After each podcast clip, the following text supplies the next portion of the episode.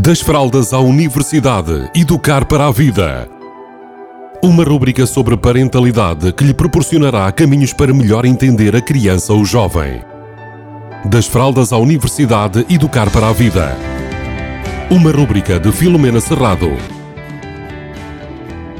Olá, bem-vindos, bem-vindas. Estamos na terceira temporada da rúbrica Das fraldas à universidade, educar para a vida. E neste primeiro dia da terceira temporada, eh, quero-vos dar uma orientação ou uma definição do que é que vamos tratar aqui durante as próximas semanas na Vagos FM. Então, isto educar para a vida com consciência eh, e educar de forma consciente permite-nos, por exemplo, estabelecer um caminho para evitarmos educar com palmadas e castigos. Isto pode parecer que, ao educarmos sem palmadas e sem castigos, que estamos a deixar as crianças fazer tudo o que elas querem, o que lhe apetece, e, estamos, digamos, de alguma forma a deixar aquilo que a gente chama uma rédea solta. No entanto, aqui é precisamente algo intermédio que se pretende, que é educar sem castigos e sem palmadas, mas com, muito, com limites bem definidos, ou seja, estabelecer limites em relação àquilo que faz sentido e àquilo que não faz sentido acontecer.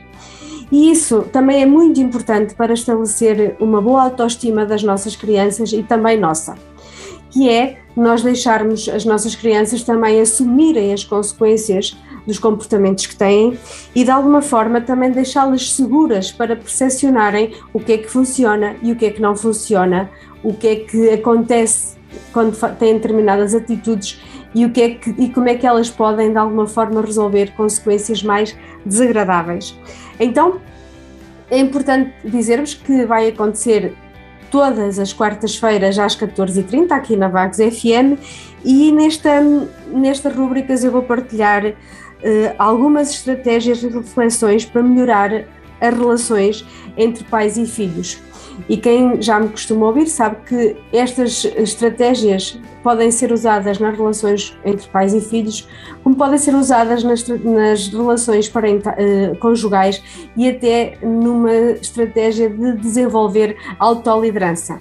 Nós podemos desenvolver autoliderança e sermos capazes de regerir e conseguir relações saudáveis, sejam elas parentais, conjugais, profissionais, de amizade ou outras quaisquer.